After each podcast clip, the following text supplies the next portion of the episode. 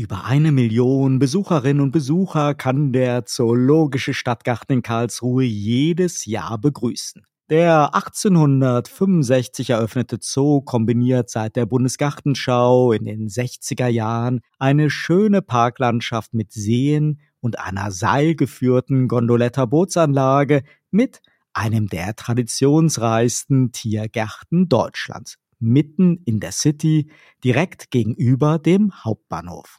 Sowohl von dieser Kombination aus einem äußerst blumenreichen Park mit Themengärten, viel Wasser und einem Bestand von mehreren tausend Tieren aus hunderten Gattungen in verschiedenen Tiererlebniswelten, wie auch von der zentralen Innenstadtlage her, ist der Zoologische Stadtgarten ein ziemlich einzigartiges Angebot mit einem wirklich hohen Freizeit- und Erholungswert, eine Art grüne Oase inmitten der Großstadt. Aber vor allem auch mit ambitionierten Aufgaben und Plänen für den Natur- und Artenschutz und die zoopädagogische Wissensvermittlung zur Tierwelt und deren globalen Lebensräumen. Für die heutige Episode von Turtle Zone treffe ich vor Ort den Direktor des Zoologischen Stadtgartens Karlsruhe, den Biologen und Tierphysiologen Dr. Matthias Reinschmidt. Freuen Sie sich mit mir auf ein spannendes Gespräch mit einem international renommierten Zoochef und Papageienexperten, der seit 2015 schon viel in Karlsruhe bewegt hat. Bleiben Sie also dran, gleich geht's los.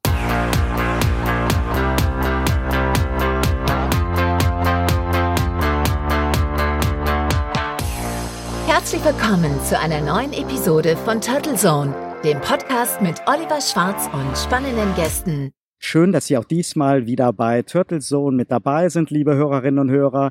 Diese Episode steht ganz im Zeichen unserer tierischen Freunde, moderner, artgerechter Tierhaltung in den Zoos und dem Arten- und Naturschutz. In Karlsruhe begrüße ich den Direktor des Zoologischen Stadtgartens. Guten Morgen, Dr. Matthias Reinschmidt. Ja, hallo, ich freue mich, dass Sie da sind. Wir reden heute nicht nur über den Zoologischen Stadtgarten, sondern sitzen ja für dieses Interview mittendrin auf einer schönen Wiese und um uns herum läuft das normale Zooleben. Für Tiere wie für Besucherinnen und Besucher. Das war ja in den letzten zweieinhalb Jahren nicht selbstverständlich. Corona, Maßnahmen, monatelange Zooschließungen und dann ja noch der traurige Ausbruch einer Vogelgrippe standen dem im Wege. Wie haben Sie das erlebt, Herr Dr. Reinschmidt? Wie sind die Tiere damit umgegangen und wie glücklich sind Sie, dass ein Zoobesuch jetzt wieder ganz ohne Einschränkung möglich ist und sogar ja beliebte Veranstaltungen wie die Zoonächte? Ja, in der Tat hatten wir zwei bewegte Jahre hinter uns. Und als ich zum ersten Mal unseren Zoo zuschließen musste und dann Tage, Wochen lang kein einziger Besucher in der Anlage war. Es war schon ein bisschen komisches Gefühl, muss ich schon wirklich sagen, denn der Zoo ist nicht nur für die Tiere da, sondern auch für die Menschen. Und äh, für die Menschen machen wir das alles hier. Und dann sind die nicht da. Das, äh, ja, das, das regt einem zum Nachdenken an. Ich habe es dann aber auch genutzt in meinen Rundgängen mal so ein Vogelmonitoring zu machen und zu schauen, welche Wildvögel kommen denn alles da zu uns und besuchen uns. Und äh, das habe ich weiter fortgeführt in den letzten zwei Jahren, habe schon allein in unserer Anlage jetzt inzwischen 56 verschiedene Wildvogelarten festgestellt, die uns hier besuchen. Aber äh, diese eine Schließung war ja dann nicht die einzige. Wir hatten dann insgesamt dreimal die Anlage wegen Corona zu und als wir das alles überstanden dachten, dann hat uns die Vogel Vogelgrippe hier zugeschlagen und äh, hat einen Ausbruch uns beschert, wie sie in einem deutschen Zoo vorher noch nie stattfand.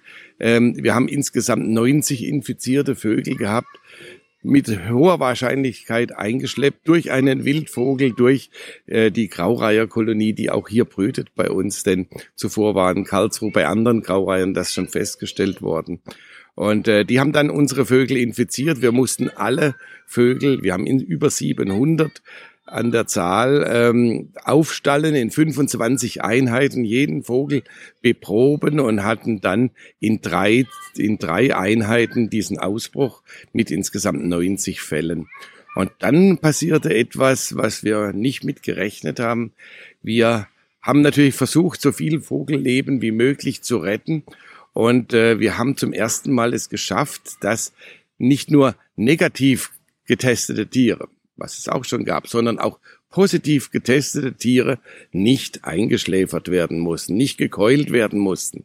Normalerweise war es immer so, egal wo die Vogelgrippe ausbricht, der Bestand muss alle positiven Tiere töten. Und äh, wir haben es geschafft, die am Leben zu lassen mit unseren Hochsicherheitstrakt äh, ja, Einheiten, muss man schon so sagen. Und äh, mit ganz hohen Biosicherheitsmaßnahmen ähm, haben wir das gemacht, konnten wir aber auch nur machen, während der Zoo geschlossen war. Und deswegen wurde der Zoo dann vier Wochen nochmal im Februar geschlossen. Und äh, wir haben es aber überstanden. Und äh, wir haben von diesen 90 positiven Vögeln äh, lediglich 27 Todesfälle gehabt. Und äh, das ist natürlich äh, toll zu zeigen, dass man wirklich nicht alles ähm, töten muss. Denn auch positive Tiere, die nicht erkranken, die einfach nur den Virus tragen, können die Krankheit überstehen, bilden Antikörper und irgendwann werden die wieder negativ. Und ähm, wir alle haben ja so ein größeres Verständnis durch die Corona-Epidemie oder Pandemie, auch ein bisschen was, was so Ausbrüche anbelangt und können das nachvollziehen. Das heißt, die waren infiziert, haben den Krankheitserreger gehabt, aber sind dann wieder negativ geworden und äh, haben das überwunden. Und äh, da haben wir wirklich auch Geschichte hier in Karlsruhe mhm. geschrieben. In Wien im ältesten Tiergarten der Welt, in Schönbrunn, da kann man neben hochmodernen Anlagen auch noch so ein Gefühl dafür bekommen, wie die Anfänge der zoologischen Tierhaltung so in Menagerien im 18. und 19. Jahrhundert ausgesehen hat. Im Tierpark Hagenbeck in Hamburg kam dann gegen Ende des 19. Jahrhunderts die Idee so einer möglichst gitterlosen Tierhaltung auf. Bis heute hat sich also unheimlich viel getan, wurden die meisten ja der noch existierenden Zoos schrittweise modernisiert oder umfänglich neu gestaltet und erweitert. Wo sehen Sie als Zoo-Experte die wichtigsten Learnings und welche Strategien für einen modernen Zoo verfolgen Sie hier in Karlsruhe? Denn der Zoologische Stadtgarten kann sich hier ja als Innenstadt-Zoo nicht beliebig flächenmäßig erweitern. Ja, also Sie haben es gerade angesprochen, Menagerie, das war, waren die Anfänge der äh, Zootierhaltung. Man hat einfach exotische Tiere gezeigt aus aller Welt, möglichst viele möglichst kleine Gehege, damit man möglichst vieles zeigen kann. Äh, man muss auch in den, in den Zeitgeist sich hineinversetzen. Damals war das der Blick in die Welt. Da gab es kein Fernsehen, kein Radio, nichts. Und äh, anhand dieser exotischen Tiere hat man die Welt in seine Stadt bekommen. Und ähm, ja, diese Zeiten sind Gott sei Dank alle vorbei. Ähm, in Schönbrunn, das ist ein sehr gutes Beispiel, da war es natürlich zunächst mal so eine Sammlung von Tieren, aber heute ist das einer der führenden Zoos, denn die haben den Schritt in die Neuzeit geschafft. Und äh, wir in Karlsruhe sind natürlich auch schon einer der ältesten Zoos Deutschlands. Und auch hier war dieser Menagerie-Gedanke der am Anfang so. Ähm, der Krieg oder beide Kriege, dann der Zweite Weltkrieg hat hier alles zerstört. Ähm, also wir haben gar keine so alten Gebäude mehr, wie es eben in Schönbrunn noch war. Ähm, das heißt, die mussten wir auch nicht, äh, nicht, nicht umgestalten. In den 50er, 60er, 70er Jahren wurde hier viel gebaut, aber auch das hat sich überholt. Äh, wenn Sie jetzt heute die Gehege der 70er, 60er Jahre angucken, sehr betonlastig, äh, die Innengehege der Raubtiere, der Affen, mit Badezimmerkacheln ausgestattet. Das war dem geschuldet, dass man möglichst hohe Hygienestandards äh, eingehalten hat, um die Tiere einfach am Leben zu halten. Ähm, ich selbst habe 1986 hier mein erstes Praktikum gemacht, noch vor meinem Studium. Und ähm, das Schöne ist, ich bin jetzt 58 Jahre alt, kann so über die letzten 40 Jahre äh, Zooentwicklung einfach verfolgen durch eigene Erfahrung. Und ähm, ich baue jetzt gerade hier zusammen mit meinen Leuten eine neue Afrika-Savanne. Und da kann man wirklich auch die Entwicklung in Karlsruhe so schön aufzeigen. Ähm, damals, 1986, gab es auf diesem gleichen Gelände noch zehn Gehege. Zwei Zebras, drei Antilopen, fünf Gazellen und so weiter. Alles in kleinen Gehegen gesetzt. Ich kam jetzt äh, 2015 als neuer Zoodirektor zurück und auf der gleichen Fläche gab es noch vier Gehege.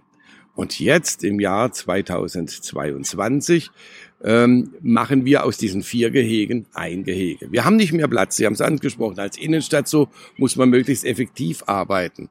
Also wir wollen den Tieren aber mehr Platz bieten. Da hat man die eine Möglichkeit, man kann Tierarten abschaffen. Man kann Tiere, die man nicht mehr tiergerecht unterbringen kann, aus heutiger wissenschaftlicher Sicht, die schafft man ab und gibt sie in andere Zoos. Ähm, oder man, man versucht mehr Fläche zu schaffen, größere, abwechslungsreichere Gehege zu gestalten. Und genau das machen wir jetzt auf dieser gleichen Fläche. Also aus zehn Gehegen eines zu machen innerhalb von 40 Jahren, da sehen Sie diese Entwicklung. Und äh, das wird spannender für die Tiere, aber auch für die Menschen. Denn äh, wir wollen nicht mehr wie vor ein paar Jahrzehnten noch einfach möglichst viele Tierarten zeigen, sondern wir möchten einen ja, Einblick in den Lebensraum geben, afrikanische Savanne. Und da leben nun mal die Giraffen, die Zebras, die Antilopen, die Gazelle, alle zusammen. Und das ist eine Interaktion für die Tiere, die sind beschäftigt, weil da immer was los ist.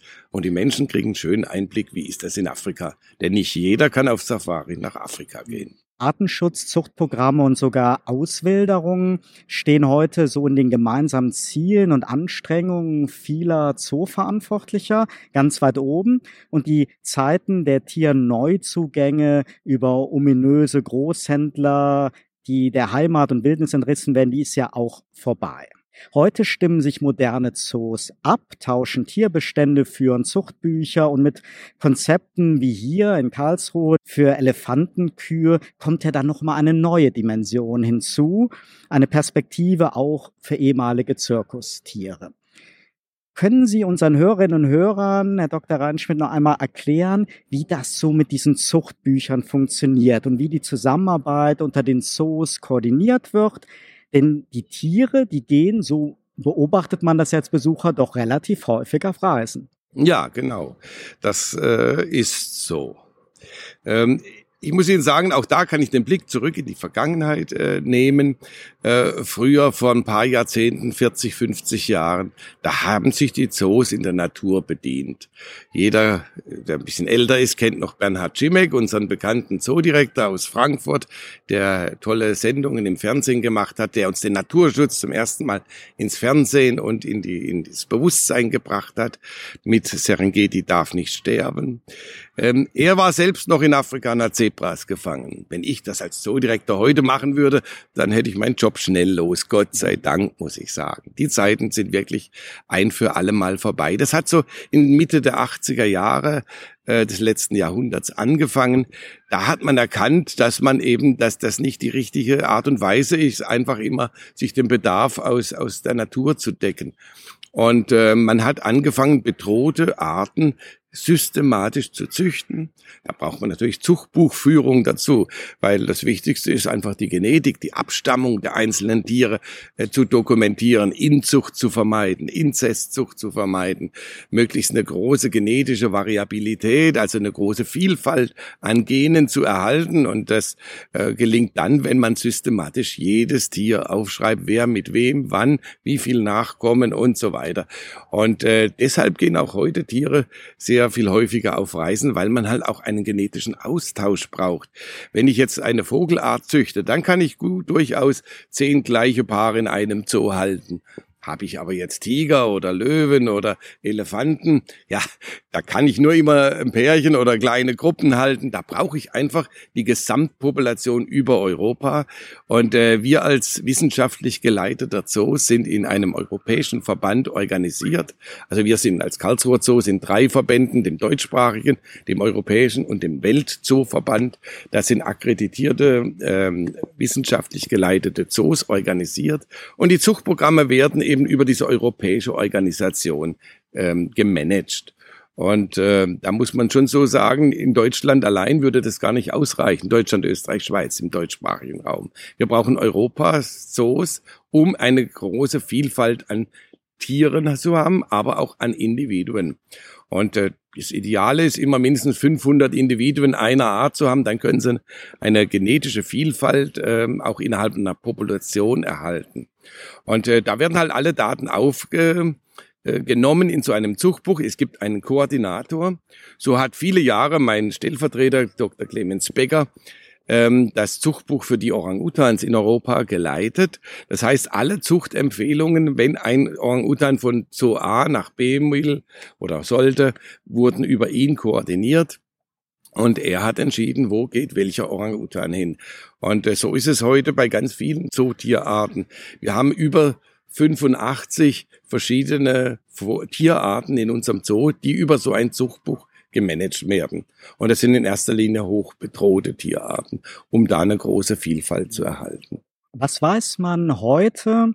Sind außer genügend Platz und Bewegungsraum für unsere Zootiere so die wichtigsten Kriterien, damit sie sich in ihren Gehegen wohlfühlen? Ich würde als Laie ja immer vermuten, eine möglichst getreue Nachbildung ihrer Lebensumgebung, der freien Wildbahn, die dazu passende Vegetation.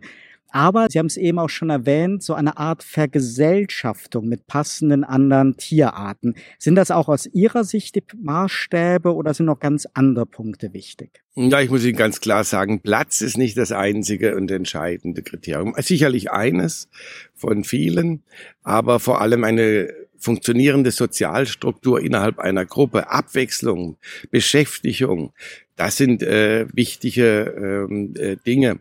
Und wenn man oft den Slogan hört, artgerecht ist nur der, die Freiheit, da stimme ich zu. Das ist so. Wir halten unsere Tiere im Karlsruher Zoo nicht artgerecht. Das sage ich Ihnen auch. Das wird sich jetzt mancher wundern, dass ich das, diesen Ausspruch äh, so sage, aber wir halten unsere Tiere tiergerecht. Denn wenn wir sie artgerecht halten würden, dann müssten wir die Freiheit eins zu eins nachbilden. Das können wir nicht. Denn wir verschonen unsere Tiere von Durst, von Hunger, von Unwettern, von Feinddruck. Also ich jage nie ein Tier lebend in, in ein Gehege eines Raubtieres. All das sind artgerechte Dinge. Aber das machen wir nicht. Aber wir versuchen unsere Tiere tiergerecht zu halten. Das heißt, jedes Tier hat Bedürfnisse. Und diese Bedürfnisse versuchen wir eben so gut es geht zu erfüllen. Und dann können sie auch ein gutes Gewissen haben, Wildtiere zu halten, wenn man die Bedürfnisse erfüllt. Und da gehört natürlich die Sozialstruktur dazu. Ein Tier alleine zu halten, ohne Sozialpartner, ohne Abwechslung, klar, das äh, ist, ist, ist, widerspricht sich schon von einer tiergerechten Haltung. Und äh, natürlich müssen die in der Natur oftmals lange, lange suchen, um Futter oder Wasser zu finden. Das müssen wir nachbilden. Das heißt, wir brauchen Beschäftigungsprogramme, weil einfach nur den Napf reinstellen und dann habt das Futter, dann ist, ist, ist das Tier in zehn Minuten satt. Das machen wir, hat man früher gemacht, macht man heute nicht mehr. Heute lassen sich die Tierpfleger sind wirklich ja auch Animateure für die Tiere, wirklich vieles einfallen, indem sie Futter verstecken, indem sie verschiedenste Aktivitäten den Tieren entlocken, um das Futter sich äh, selbst ähm, ja, erarbeiten zu müssen. Und äh, das gehört heute zur tiergerechten Haltung einfach dazu vertiefe ich da noch mal ein wenig in vielen Zoos der Welt. Da sind die Fütterungen auch so das Besucher-Highlight. Manchmal gibt es dann in manchen Zoos spezielle Aktivitäten bis hin zu richtigen großen Tiershows. Das kann richtig gemacht ja vielleicht auch ein wertvolles Element für die Zoopädagogik sein. War und ist aber ja auch nicht immer unumstritten, so wie es ja im Hinblick auf zum Beispiel größere Elefantengruppen immer auch Diskussionen gab, wie stark so die menschlichen Pflegerinnen und Pfleger eine Rolle in dieser Herde einnehmen. Ich glaube, Fachbegriffe sind da sowas wie hands-on oder hands-off. Wie stehen Sie dazu und was hat sich in der modernen Zoologie eigentlich durchgesetzt und wie wichtig oder sensibel ist so dieser persönliche Bezug der Pflegerinnen und Pfleger zu ihren Tieren? Je größer die Tiere, je intelligenter die Tiere sind, je wichtiger ist auch ein Bezug zum täglichen Pfleger. Ähm, wenn Sie jetzt gerade an unsere Elefantenhaltung denken, haben wir ein System gewählt, was relativ unnatürlich ist. Wir haben eine Altersresidenz für alte Zirkus- und Zoo-Elefanten gegründet, ähm, um einfach alten Tieren ja, eine Heimat zu bieten, in denen sie tiergerecht ihr Alter fristen können. Ähm, in Karlsruhe werden seit über 90 Jahren Elefanten gehalten. Hier wurde noch nie gezüchtet. Früher hat man diese Elefanten geholt aus Indien oder Asien, wo immer her, und hat die halt dann so lange gehalten, bis sie irgendwann starben. Als ich hierher kam, gab es noch vier Elefanten. Wir hatten unter anderem die älteste Elefantin Europas, die Rani, die dann auch mit 64 erst gestorben ist. Und wenn Sie jetzt, die Zooentwicklung hatte ich Ihnen ja vorhin schon mal aufgezeigt, wenn Sie jetzt allein Rani angucken in diesen 64 Jahren, was die im Karlsruher Zoo alles erlebt hat. Die hat äh, viermal den Umbau äh, des, äh, des Elefantengeheges erlebt und die Weiterentwicklung. Immer ist es wieder ein bisschen besser geworden. Die hat erlebt, als sie noch angekettet wurde, direkt neben einer, neben dem anderen standen. Und äh, die Zeiten sind Gott sei Dank vorbei. Ähm, man hat in, wenn man mit den Tieren direkt arbeitet, den direkten Kontakt sucht, dann muss man in so einer Herde als Pfleger der Dominante sein. Dann muss man die Tiere dominieren. Ähm, ansonsten machen die mit ihnen als Pfleger, was sie, was sie wollen. Und äh, wenn sie wenn Sie jetzt den Protected Contact, den geschützten Kontakt ansprechen, dann machen die Tiere alles, alles freiwillig. Wir haben die Chance genutzt, als einige unserer älteren äh, Kühe dann äh, ja, gestorben sind, hatten wir nur noch ein Tier. Und das war der Zeitpunkt, auch in Karlsruhe zu sagen, jetzt stellen wir um vom direkten Kontakt in den geschützten Kontakt. Und ähm, es hat mich selbst verwundert, wie schnell das relativ ging. Das heißt, äh, früher äh, ist der Pfleger direkt reingegangen und äh, hat mit dem Tier interagiert, äh, aber er hat es immer dominiert. Jetzt macht das Tier das freiwillig. Der Elefant kommt her und äh, ja, die Pflegerin klatscht auf ihr linkes Bein und sagt Lift und dann hebt er den, das Bein hoch. Das geht also ein paar Mal so und äh, nach ein paar Wochen konnten die das alles so. Man muss natürlich weiterhin diese Tiere entsprechend ähm, äh, ja, handeln können. Die müssen ja weiterhin ihre Fußpflege erhalten und solche Dinge. Aber alles auf freiwilliger Basis. Die werden dann für solche Aktionen immer belohnt. Und die Elefanten sind ja hochintelligente Tiere, die verstehen das dann auch sehr, sehr schnell. Und jetzt haben wir wieder einen zweiten Elefant dazu gekriegt, der auch vom äh, direkten Kontakt hier nach Karlsruhe kam, in den geschützten Kontakt. Und auch der hat es recht schnell, diese Umstellung gelernt. Und ähm, ja, das ist natürlich auch für uns ein Erfolg, muss ich sagen. Das können Sie aber nur, wenn Sie entsprechende Tiertrainer, die dieses äh, Prinzip des Positive Reinforcement äh, auch beherrschen. Das heißt, der ist der Verstärkung und dann der Belohnung entsprechend äh, der Verhaltensweisen auch beherrschen. Und das, das haben wir und äh, das äh, lässt sich ganz gut an. Ähm, wir haben mit diesem System, ich habe gesagt, es ist ein relativ unnatürliches, weil wir natürlich alte Elefantendamen zusammenwürfeln, die irgendein Problem haben. Also wir kümmern uns um die Problemelefanten hier. Äh, die natürliche Haltung von Elefanten wäre, man hat ein Matriarchat, man hat eine Leitkuh, die hat noch die Oma dabei, vielleicht noch die Uroma und die Tochter und die ganzen Mädels bleiben sozusagen, die Elefantenkühe bleiben in der Herde. Junge Bullen, die, äh, die geboren werden, gehen mit acht oder zehn Jahren dann raus in eine Junggesellengruppe und gelegentlich kommt mal ein alter Mann und darf dann diese Gruppe besuchen. Ähm, das ist so dieses Natürliche in der Natur draußen und das versucht man auch nachzubilden innerhalb der Zoos, denn meistens werden also solche Herden gehalten. Man hat noch eine Bullenhaltung, da hält man noch einen einzelnen Bullen. Und äh, nach ein paar Jahren werden die ausgetauscht mit dem anderen so, damit wieder andere Genetik in die Gruppe kommt. So, äh, das sind natürlich schon logistische Meisterleistungen dann auch immer wieder. Ähm, aber das wäre jetzt die natürliche Haltungsmöglichkeit. Aber wir haben auch gesagt, wir wollen auch äh, den Zirkussen die Möglichkeit bieten, wenn sie aus der Elefantenhaltung aussteigen wollen, diesen Elefant irgendwo unterzubringen. Man kann nicht nur auf die Zirkusse schimpfen und sagen, ey, ihr Bösen, ihr habt die Elefanten noch immer. Ja, was sollen denn die mit den Elefanten machen? Sie können sie verkaufen, recht äh, teuer sogar in den Ostblock, was auch einige tun, ganz klar. Aber wenn sie ein Herz haben für ihre Elefanten, dann können sie auch sagen, ich gönne denen jetzt noch einen schönen Lebensabend. Und dann brauch, können sie die so einen Elefant nicht im Tierheim abgeben, sondern da brauchen sie eine Institution. Und diese Aufgaben stellen wir uns. Und ähm, ich glaube, das lohnt sich auch für diese Elefanten, ähm, äh, so eine Möglichkeit zu bieten. Natürlich für mich als Zoodirektor, ich bin jetzt sieben Jahre Zoodirektor, ich habe in dieser Zeit schon vier Elefantinnen verloren. Klar, im Altersheim stirbt man eher wie in einem Jugendheim. Ähm, das ist dann immer nicht schön, wenn ein, ein, Tier stirbt, aber das sind natürlich alles alte Tiere, die dann aber einfach noch einen schönen Lebensabend bei uns hatten. Mhm. Zoos sind ja Publikumsmagnete und natürlich gerade bei Familien mit kleinen Kindern sehr beliebt und trotzdem gibt es ja immer wieder auch kritische Stimmen die sogar gar von Tier-KZs sprechen. Und es gibt immer wieder mal Proteste, wie von der Tierschutzorganisation PETA, Jetzt haben sich die Haltungsbedingungen in modernen Zoos ja massiv verändert. Sie haben eben ja auch etwas zum Thema artgerecht und tiergerecht gesagt. Führen Sie Dialog mit diesen Kritikern und was würden Sie entgegnen als Argumente, die eindeutig für die Zoo sprechen? Und gibt es ein Beispiel aus der Vergangenheit, wo Sie sagen, da können Sie die Kritiker verstehen? Ich selber sage, wenn die Zoos noch so wären wie vor 40, 50 Jahren, würde ich mit den Kritikern vorne vor das Tor stehen und äh, mit für die Schließung mich einsetzen. Aber sie sind nicht mehr so und viele haben es einfach noch nicht gemerkt. Äh, wir sind in einem äh, ganz schnellen Wandel. Ich habe Ihnen vorhin den Wandel aufgezeigt. Wir können natürlich auch nicht alles auf einmal tun. Wir haben auch noch ein Aufgabenheft mit ganz vielen Dingen, die wir machen wollen. Aber jetzt als Zoodirektor habe ich es in der Hand, die, äh, den Zoo in diese Richtung zu bringen, die absolut vertretbar ist. Nicht nur vertretbar, sondern die einfach notwendig ist. Und äh, gäbe es die Zoos nicht, müsste man sie aus heutiger Sicht erfinden.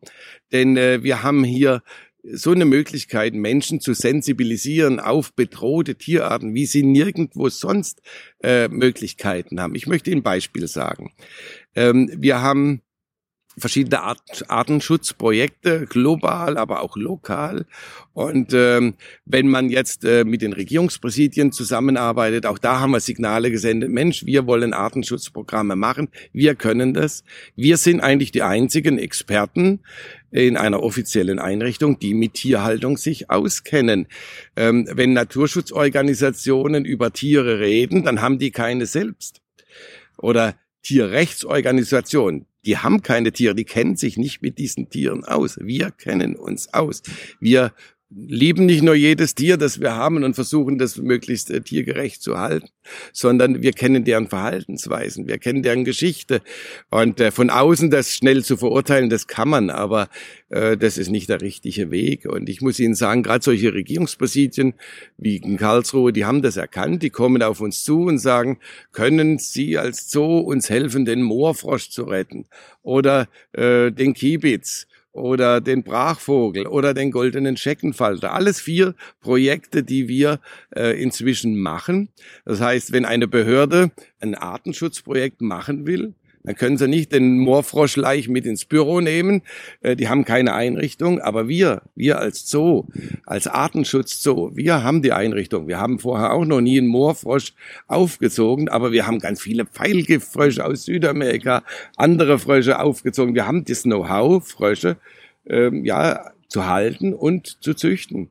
Und so konnten wir dieses Jahr beispielsweise auch Moorfroschleich aus den einheimischen äh, Gewässern hier äh, bekommen. Das hat man uns gebracht. Wir haben es aufgezogen, wieder ausgewildert. Ein richtig toller Beitrag. Ansonsten wäre der Laich eingetrocknet in so einem trockenen Jahr. Wir haben allein dieses Jahr 45 europäische Kiebitze aufgezogen von Eiern, die Freilandbiologen uns bringen, alles in Absprache mit den Regierungspräsidien. Diese Eier wären äh, durch Landwirtschaft gefährdet gewesen oder sonstige Dinge. Ähm, man hat die Eier gerettet und was macht man dann mit? Äh, dann bringt man sie zu uns, wir ziehen die auf, haben 45 Kiebitze wieder ausgewildert in Auswilderungsvolieren. Und gerade für den Kiebitz ist es ein Beispiel von vielen. Ähm, in den letzten 30 Jahren hat der Bestand in Deutschland zu über 90 Prozent abgenommen. In meiner Jugend gab es doch überall auf jedem Feld Kiebitze. Das sind die kleinen Schwarzen mit dem Häubchen, Wiesenvögel. Und äh, die sind so gut wie weg überall. Wir haben allein in Baden-Württemberg in unserer Rheinebene nur noch etwa 150 Paare, früher Tausende. Und äh, wenn wir da einen Beitrag machen können, die Menschen sensibel, äh, sensibilisieren auf das, indem wir auch zeigen, was wir machen, äh, dann ist das äh, eine Botschafterfunktion. Wir können als so nicht die ganze Welt retten. Und wenn Sie vorhin die Artenvielfalt angesprochen haben, wir haben etwa 300 Tierarten. Was ist das in den zwei Millionen Lebensformen, die es auf unserer Erde gibt?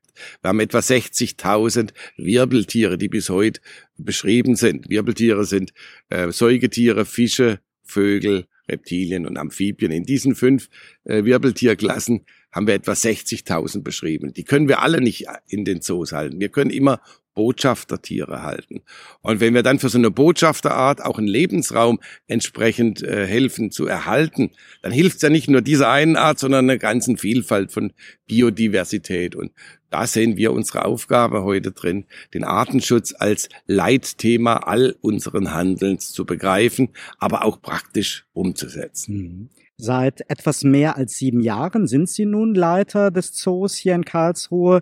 Den Sie, und Sie haben es ja eben auch erzählt, ja noch aus jungen Jahren kennen, denn Sie waren hier schon zu Karrierebeginn Praktikant bevor Sie dann in Tübingen Biologie studiert haben. Hatten Sie schon so als Schüler den Wunsch, mit Tieren zu arbeiten oder hat dieses Praktikum erst Ihren späteren Karriereweg dann konkretisiert? Nein, ich habe, äh, seit ich sechs Jahre alt bin, den Wunsch, Zoodirektor zu werden. Das weiß ich nicht mehr direkt, aber meine Mutter erzählt das. Äh, wir hatten ein Lebensmittelgeschäft zu Hause und ich stand an der Kasse mit meiner Mutter, so ist die Geschichte, und habe äh, hab ihr helfen dürfen, die Preise einzutippen in die Kasse als Sechsjähriger. Und dann kommt so eine ältere Dame, die sagt, du bist jetzt schon die vierte Generation, die mich hier abkassiert. Willst du denn auch mal das Geschäft deiner Eltern übernehmen? Und ich sage, nein, auf gar keinen Fall. Ich werde Zoodirektor. Das habe ich mit sechs Jahren scheinbar behauptet und äh, das war dann auch so. Ich hatte so einen kleinen Holzzoo, mit dem ich gespielt habe, habe mit Jahren mein erstes Pärchen Wellensittiche bekommen, zuvor ein Meerschweinchen gehabt, habe mich schon immer mit Tieren beschäftigt, hatte dann eine eigene Vogelzucht zu Hause mit vielen, vielen Wellensittichen. Dann sind Papageien dazugekommen ähm, und äh, das hat mich schon immer beschäftigt. Und äh, dieses Praktikum später vor meinem Studium hat einfach den Wunsch verstärkt und äh, ganz gezielt dann auch äh, gesagt, okay, das ist es wirklich. Und äh, dann ging der Weg nicht ganz so kerzengerade.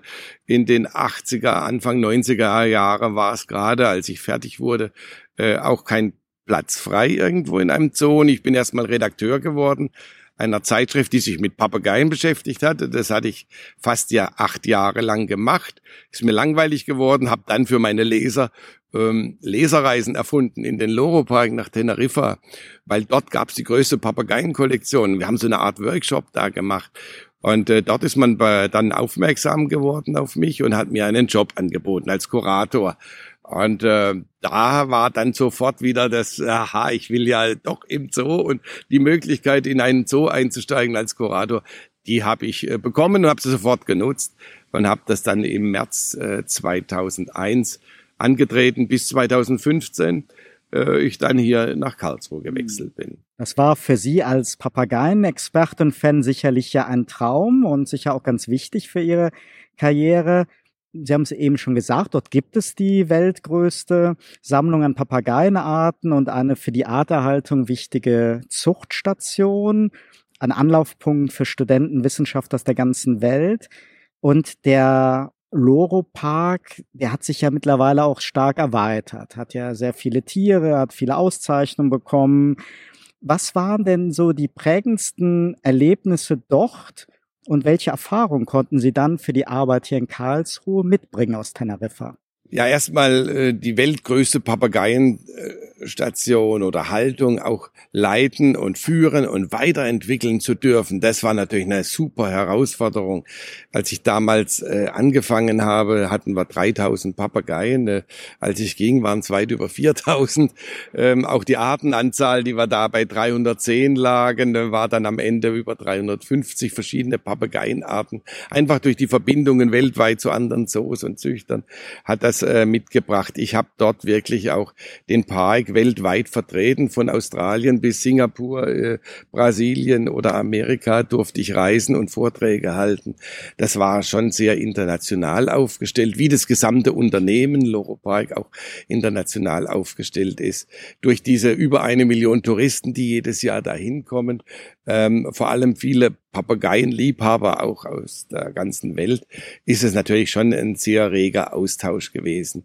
Ähm, ich habe dort gelernt, äh, den Artenschutz noch mehr zu schätzen, ähm, denn der Loro Park hat eine Stiftung gegründet, weit fast 30 Jahre her. Und äh, man hat dann äh, sich dem Papageienschutz verschrieben, also nicht nur die Papageien zu halten, sondern draußen in der Natur für die bedrohten Papageien auch etwas zu machen. Und bis heute darf der Loropark äh, wirklich sich auf die Fahne schreiben, durch diese Schutzprojekte, die er nicht nur initiiert, sondern finanziert hat, äh, mit weit über einer Million Euro jedes Jahr und das über viele Jahre. Inzwischen sind es, glaube ich, 25 Millionen, was der Loropark nur in Artenschutzprojekte weltweit investiert hat. Äh, allein zehn Arten äh, auf der roten Liste sind downgegradet worden, also von kritisch bedroht auf bedroht zurückgestuft. Das heißt, die Population haben wieder zugenommen durch die Maßnahmen, die man äh, eingeleitet hat. Und äh, das ist natürlich ein, ein Vorbild für mich gewesen, ähm, dass man eben diese Tiere nicht nur hält, sondern wir sind auch, wenn als Halter verpflichtet, etwas für die Tiere draußen zu tun. Die Tiere hier im Zoo, das sind unsere Botschafter, aber wir müssen gucken, dass die Tiere draußen die Möglichkeit haben zu überleben. Und äh, das habe ich so verinnerlicht, dass ich gesagt habe, das müssen wir in Karlsruhe auch machen. Mhm. Sie sind nicht nur ein renommierter Zoodirektor und Biologe, sondern auch ein Medienprofi mit viel Erfahrung vor Kamera und Mikrofon. Viele unserer Hörerinnen und Hörer werden Sie insbesondere durch Ihre filmischen Reisen mit der Showlegende Frank Elsner kennen, mit dem Sie ja auch eine Freundschaft verbindet. Aber Sie sind noch in viel mehr TV-Formaten, teilweise auch als Moderator präsent gewesen. Sicher eine Kombination, die man nicht so häufig findet, wenngleich die die mediale Präsenz und die Nutzung auch der sozialen Medien für das Zoo-Marketing, aber auch für die Zoopädagogik ja stetig zunimmt. Wie wertvoll ist Ihre Bekanntheit und TV-Präsenz für Ihre Arbeit als Zoodirektor? Und gibt es so internationale Broadcast-Formate und Sendungen, die Sie sich auch noch in Deutschland wünschen würden? Also ich muss sagen, ich bin ja da irgendwie reingeschlittert. Ich habe ja nie irgendwelche Medien studiert oder wie äh, überlegt, ich will jetzt Fernsehstar werden oder so. Obwohl Bernhard Schimek, mein großes Vorbild, natürlich auch eine Fernsehsendung hatte. Ähm, aber diese, diese Mediengeschichte, die haben sich entwickelt im Loro Park. Äh, denn dort gab's so eine Daily Soap, Menschen, Tiere und Doktoren von Vox.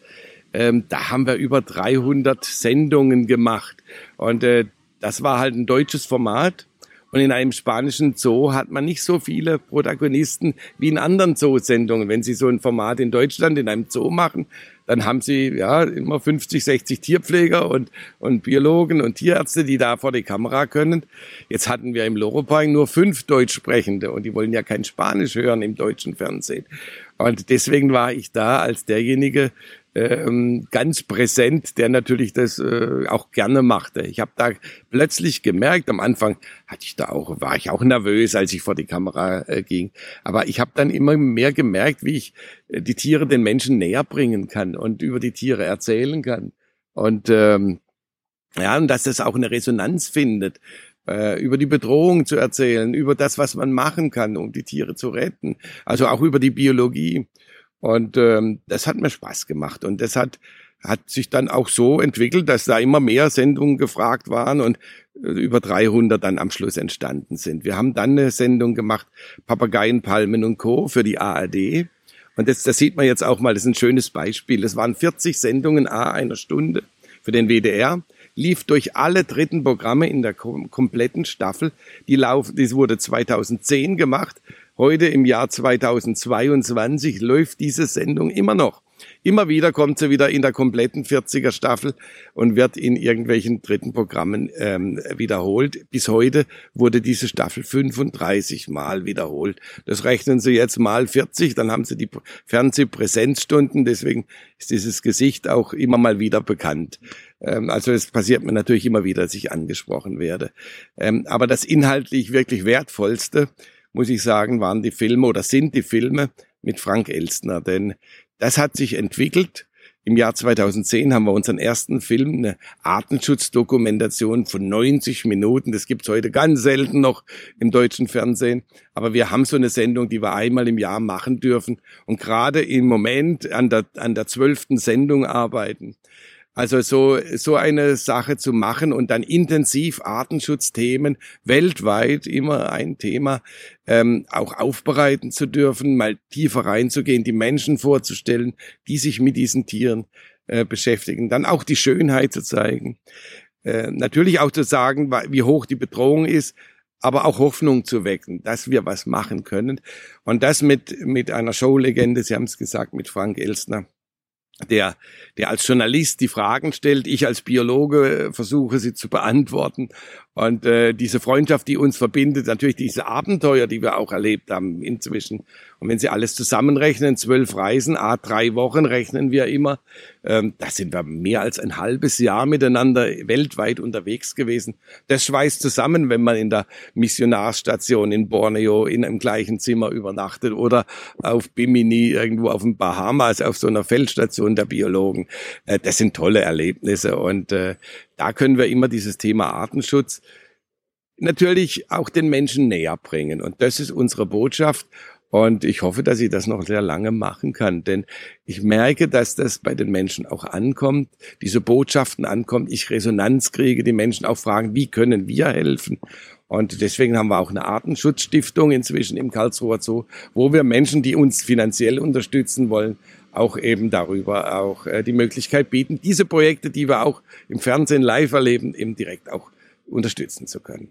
Das kurz vor ihrem Amtsbeginn eröffnete Exotenhaus, das ist ja bei jedem Besuch einfach immer wieder faszinierend und beherbergt von den Seychellen, Riesenschildkröten bis hin zu Faultieren und Fledermäusen jede Menge Arten, darunter auch viele freilebende exotische Vögel, daneben Aquarien und Terrarien. Das Exotenhaus ist sicher so ein Besuchermagnet, aber halt auch ein Tiererlebnis der besonderen Art. Sind solche Konzepthäuser auch aus Zoologensicht die Ideallösung oder einfach auch eine Notwendigkeit, um so eine überregionale Anziehungskraft auf Besucher zu haben und ein ganzjähriges, wetterunabhängiges Erlebnis und Highlight bieten zu können? In mehrerer Hinsicht, muss man sagen. Sie haben schon vieles angesprochen. Natürlich ist das ein Ganzjahreserlebnis. Wenn es draußen regnet oder schneit, kann man in so ein Exotenhaus reingehen. Das Exotenhaus war früher ein Hallenbad, das erste Hallenbad, was nach dem Krieg in Deutschland gebaut wurde, das Tullabad, bis 2008 als solches genutzt und dann für einen Euro an den Zoo gegeben. Dann hat die Stadt Karlsruhe 21 Millionen Euro genommen, hat ein wirklich Tiererlebnishaus draus gemacht. Ähm, wir sind im Karlsruher Zoo damit aus der zweiten Liga in die erste aufgestiegen, der Zoos. So kann man das durchaus sagen, denn das gibt uns natürlich schon sehr viel mehr Renommee.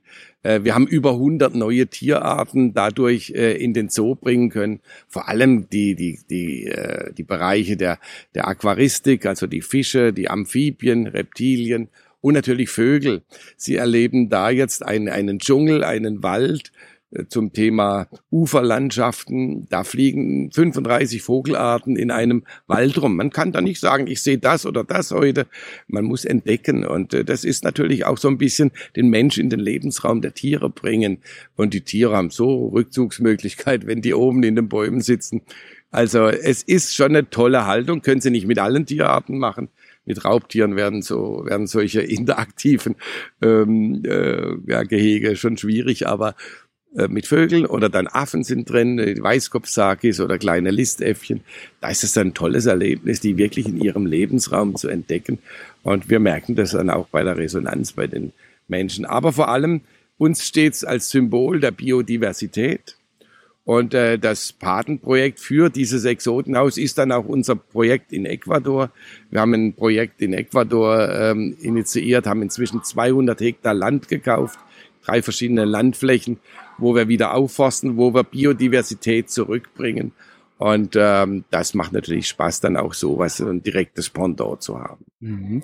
Sie haben zu Beginn unseres Gesprächs schon die neue Afrika-Anlage erwähnt.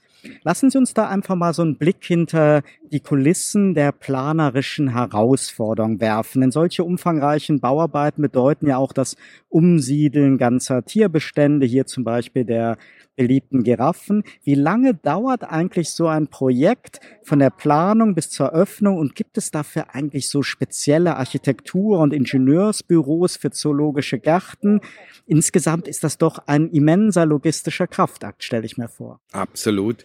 Und äh, jedes Projekt, was Sie in einem Zoo machen, ist ein Unikat. Also da gibt's nichts von der Stange egal was sie bauen, wo sie bauen. Jeder Zoo ist anders, jede, jede Voraussetzung ist wieder anders. Deswegen ist es ja auch so spannend, in jeder Stadt den Zoo zu besuchen, weil äh, immer die Location eine ganz andere ist und jeder versucht andere Lösungen.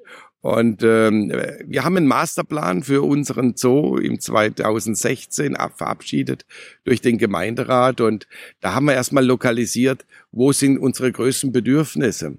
Das war zum einen die Elefantenanlage neu zu bauen, mehr Platz, dann die Giraffen, die Menschenaffen und die Löwen. Das waren unsere vier Hotspots. Wir haben uns darauf geeinigt, die Löwen auslaufen zu lassen. Wir haben jetzt keinen mehr, der vor kurzem der letzte Löwe in Karlsruhe gestorben. Ähm, so, da hat sich das Thema erledigt. Und äh, jetzt, die Elefanten haben wir schon 2019 eröffnet. Und jetzt sind die Giraffen dran. Äh, da arbeiten wir einige Jahre, muss ich Ihnen sagen. Von der ersten Idee, was machen wir? Ähm, es wurde 2016 postuliert und dann war erst die Elefanten dran. Aber da parallel dazu haben schon die ersten Planungen für Giraffen angefangen. Und äh, die Bauzeit selber wird etwa zwei Jahre dauern. Also hat jetzt, wir haben jetzt schon ein Jahr hinter uns oder zweieinhalb Jahre sogar. Eigentlich vier Bauabschnitte ähm, wobei wir dann auch zusammengelegt haben und jonglieren müssen. Wir haben ja einen Tierbestand. Äh, wir wollen natürlich so viel Tiere wie möglich im Zoo behalten, um auch noch attraktiv zu sein. Jetzt so eine große Anlage komplett stillzulegen, äh, das wäre dann schon auch äh, ja für unsere Besucher ein deutliches Manko. Und deswegen haben wir gesagt, wir lagern erstmal die Zebras aus. Solange haben wir die Giraffen noch da. Die Zebras sind inzwischen am linken Teil wieder zurück. Der ist schon fertig.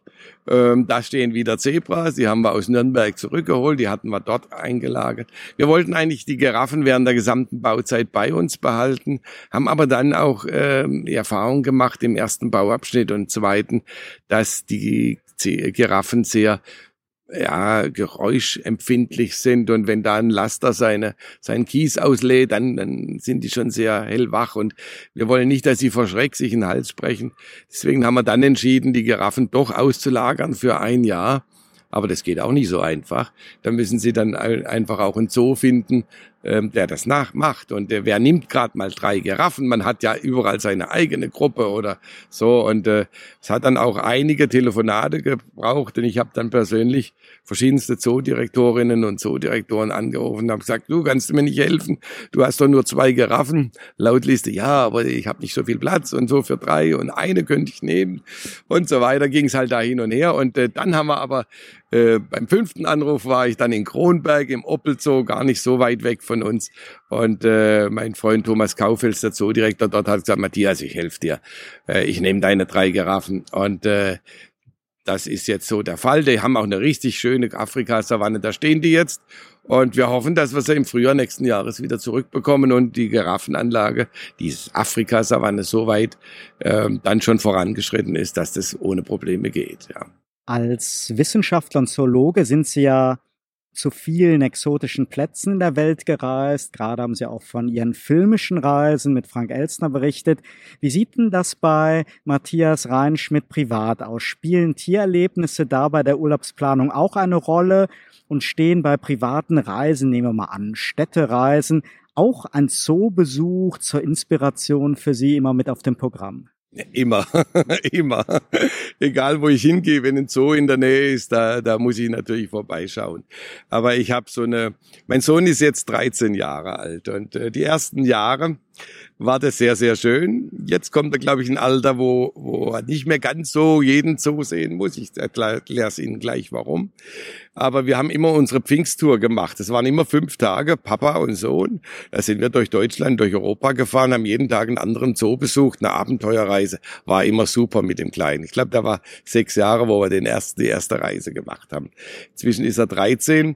Er schwimmt sehr gerne und jetzt muss ich immer noch Schwimmbäder besuchen. Also, äh, wenn wir jetzt nach Köln gehen, das war letztes Jahr der Fall, dann muss ich natürlich noch das schönste Schwimmbad in äh, Köln dann angucken und er will vom Zehner hopsen. Und äh, ich gehe dann in den Zoo gemeinsam mit ihm, mitgehangen, mitgefangen.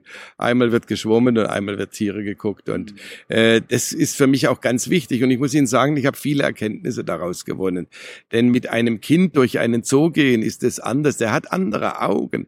Äh, wenn ich als Biologe, als Zoodirektor durch die Zoos gehe, gucke ich das auch anders an wie die Besucher.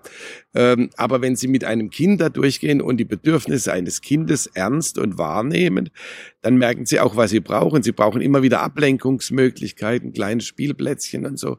Und er hatte dann immer eine ganz andere Rangfolge der Zoos wie ich als Biologe. Und äh, aber diese Erkenntnis habe ich auch mit hierher nach Karlsruhe genommen. Und wenn Sie jetzt durch unseren Zoo gehen, werden Sie nicht nur einen zentralen Spielplatz finden. Wir haben sieben Spiel- und Bewegungsstationen mit den baden-württembergischen Kinderturnwelten äh, erschaffen da mit der Kinderturnstiftung. Und ähm, das kommt sehr, sehr gut an, denn in diesen Stationen kann man nicht nur bewegen äh, sich, was der Kinderturnstiftung wichtig ist, sondern kann auch biologische ja, Impulse bekommen oder, oder Ideen bekommen von den Tieren, denn jede Station ist einem Tier gewidmet. Das heißt die Kata, die Eisbären oder die, die Alpakas. Und äh, da kann man immer eine besondere Verhaltensweise des Tieres ausleben. Entweder man rennt ein Parkour oder man klettert wie ein Luchs oder sowas. Und diese Ideen habe ich natürlich auch durch meinen Sohn verstärkt bekommen. Welche Zoos weltweit haben Sie denn besonders beeindruckt und vielleicht auch Ihren Sohn? Ich muss sagen, äh, in Europa hat uns natürlich der Loro Park, ist ja klar, das ist ja so ein Heimspiel, aber vor allem äh, Paradisa in Belgien beeindruckt. Das ist ein Privatzoo, der aber so viel Fläche hat und das auf der freien Fläche draußen hat, dass da auch eine Erweiterung immer äh, gigantische Ausmaße annimmt. Äh, das ist schon so ein Zoo der Zukunft. In Deutschland ist es sicherlich auch der Zoo in Leipzig, äh, der ganz hervorragend sich die letzten Jahrzehnte entwickelt hat.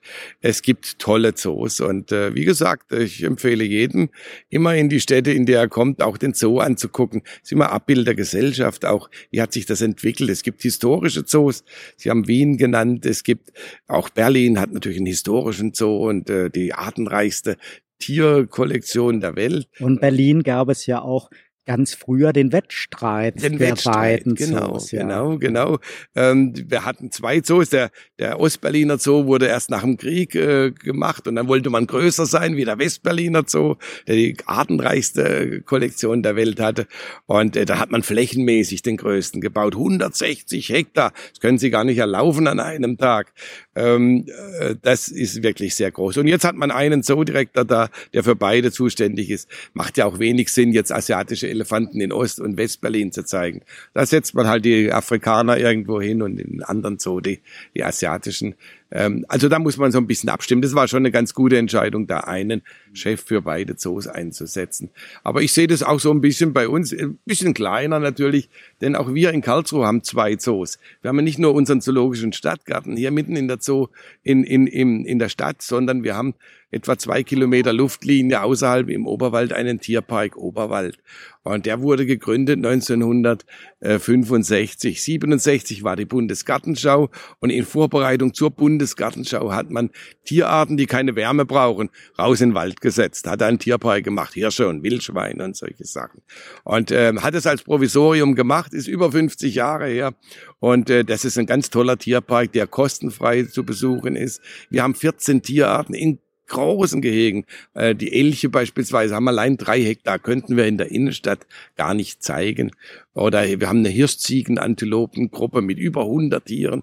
Also das sind richtig gigantische Gehege und äh, da kann man auch einen schönen Spaziergang machen. Und so sehe ich uns immer so als kleines Pendant zu Berlin. Wir haben auch zwei Zoos hier in Karlsruhe. Viele Zoos haben ja so ihre Maskottchen und ganz besondere Publikums- und Medienlieblinge. Sind das in Karlsruhe derzeit die Nilpferddame Casey und ihr Halloween oder welche tierischen Stars konnten sich noch besonders hier die Herzen der Besucher erobern? Na gut, unser Logotier ist nach wie vor der Eisbär.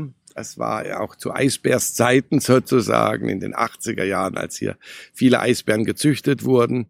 Ähm, Halloween ist ein Flusspferd, was jetzt drei Jahre alt ist, aber wir nicht so sehr darauf ausgehen, das jetzt als den Medienstar auch aufzubauen, weil irgendwann kommt der Tag, wir haben es schon besprochen, dann muss der Halloween wieder weg in einen anderen Zoo. Ähm, das ist dann auch wieder tragisch, wenn einem dann der, der, das bekannte Tier dann auch wieder leider weg muss. Er kann natürlich nicht mit seinem Vater im gleichen Gehege bleiben, weil die beiden Männer dann sich irgendwann bekriegen. Und ähm, was wir jetzt aufgebaut haben während der Corona-Zeit, ähm, ist unsere, sind unsere blauen Papageien, der Henry als Hyacinthara und sein Bruder Indigo. Ähm, wir haben uns, als wir zum ersten Mal den Zoo in der Corona-Phase geschlossen haben, über mehrere Wochen überlegt, was machen wir, wie halten wir unsere Besucher auf dem Laufenden. Und da haben wir so ein Format entwickelt für unsere Facebook-Seite, ähm, Zoo-Einblicke und haben ähm, einfach mich da an den Schreibtisch gesetzt und äh, den Henry dabei, so wie Jimmy das früher an seinem Schreibtisch gemacht hatte. Nur hatte der wechselnde Tiere. Ich habe immer den Henry dabei, der Hyacinthara, der dann auf der Schulter sitzt, auf dem Arm sitzt oder auf meinem Schreibtisch und äh, der dann irgendwelche Dinge anstellt. Aber um das geht's nicht. Der ist einfach nur immer mit dabei, sondern wir haben immer einen Punkt, den wir rausgreifen, sei es irgendeine Geburt eines Tieres, eine Operation eines Tieres. Auch da sind wir dann immer mit der Kamera Mann äh, als mit unserer Kamera dabei und äh, unsere Presseabteilung macht immer ein kleines Filmchen, drei Minuten. Man kriegt einen schönen Einblick hinter die Kulissen des Zoos, was passiert da noch. Und am Schluss machen wir wieder so eine Absage. Also so kleine Facebook-Filme. Ich glaube, wir haben sicherlich 80 oder 90 Stück inzwischen gemacht. Fast jede Woche eines publiziert. Und da haben wir Zugriffszeiten, ähm, von 100.000 bis zu einer Million. Also die sind wirklich sehr, sehr gut angekommen. Und ich erlebe es immer mehr, dass Menschen kommen und sagen, ich kenne sie nicht aus dem Fernsehen, sondern aus dem Facebook. Ähm, das ist eigentlich auch eine, eine, eine Wandlung, muss man sagen. Gerade die Jüngeren äh, oder die Mittelalter, die, die sehen alle unsere Filmchen mit Henry und äh, den Zoo-News äh, regelmäßig. Ich hatte in der Anmoderation schon die ziemlich einzigartige Kombination aus Stadtgarten und Zoo mitten in der City erwähnt. So eine Gondoletterfahrt ist ja schon fast wie so ein kleiner Urlaub mit vielen Tierbegegnungen, Gänse, Enten, Schwäne, Wasserschildkröten und viele mehr. Das macht für mich ganz persönlich auch immer so den Charme des Karlsruher Zoos aus, limitiert aber natürlich ihre Gestaltungsmöglichkeiten für Tieranlagen. Stand das schon einmal zur Debatte oder ist dies dieses ja ganz besondere Karlsruher Konzept fest verankert? Wir haben einen zoologischen Stadtgarten. Das ist eine bipolare Anlage. Zum einen Zoo, zum anderen Gartenteil. Und äh, ich bin zwar Zoodirektor, aber ich bin nicht der Chef der Gartenanlage. Da gibt's das Gartenbauamt, die sind diejenigen, die für die gärtnerischen Anlagen zuständig ist. Ähm, wir arbeiten sehr gut zusammen und äh, haben auch gemeinsame Interessen, diese Anlage weiter voranzubringen.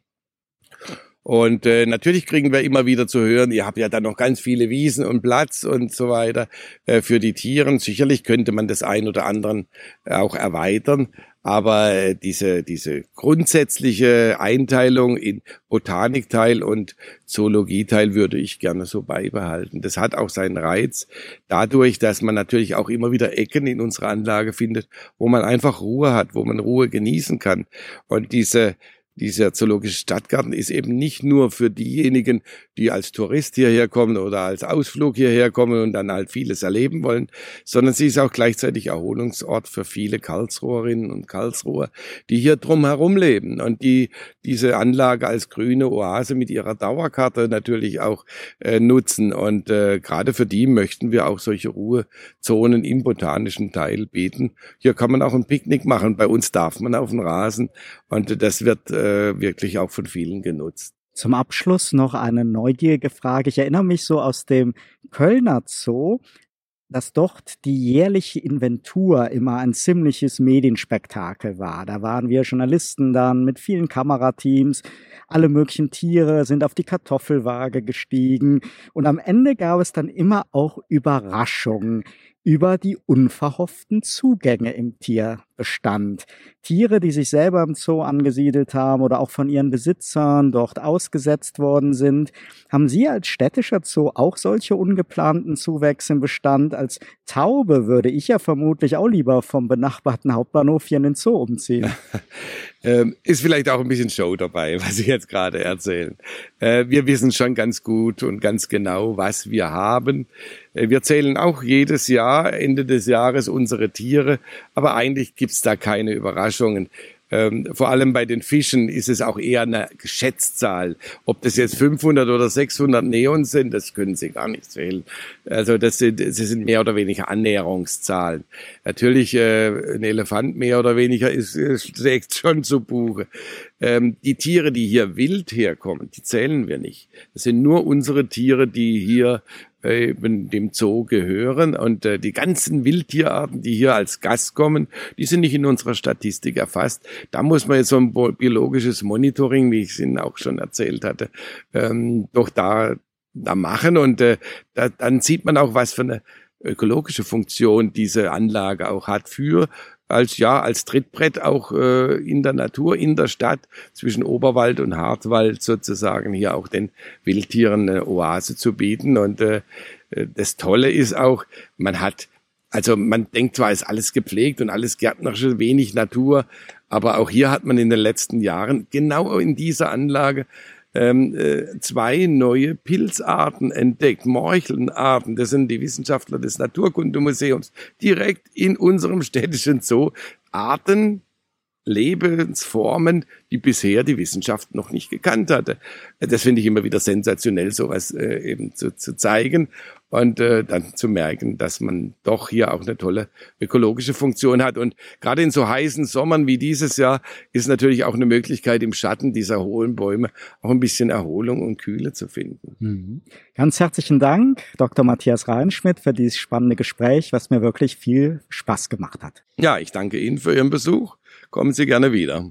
Liebe Turtlezone-Fans, ein Besuch im Zoologischen Stadtgarten in Karlsruhe kann ich sehr empfehlen. Und bringen Sie Zeit mit und genießen Sie auch eine Gondoletta-Fahrt. Und bei uns geht es natürlich auch in den nächsten Episoden mit interessanten Talkgästen weiter. Außerdem empfehle ich sehr gerne den wöchentlichen Debattenpodcast Turtles on Tiny Talks. Jeden Montag früh zum Wochenstart debattieren Dr. Michael Gebert und ich aktuelle Zeitgeistthemen. Und bei Turtlezone Blended Communication begrüße ich Kommunikationspersönlichkeiten der unterschiedlichsten Branchen. Es lohnt sich also dran zu bleiben und Turtlezone auf ihrer Lieblingsplattform zu folgen. Ich freue mich auf ein baldiges Wiederhören. Ihr Oliver Schwarz.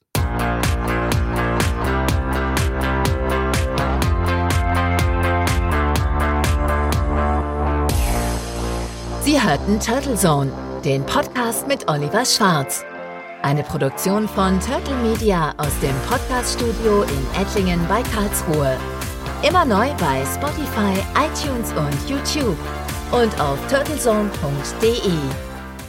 Dieser Podcast wird Ihnen präsentiert von Visual Communications Experts. Wir bringen Sie auf Sendung. Video, Livestreaming, Webinare und Podcasts. Ihre Experten für Audio und Video in der Unternehmenskommunikation. Weitere Informationen unter www.visual-communications-experts.com.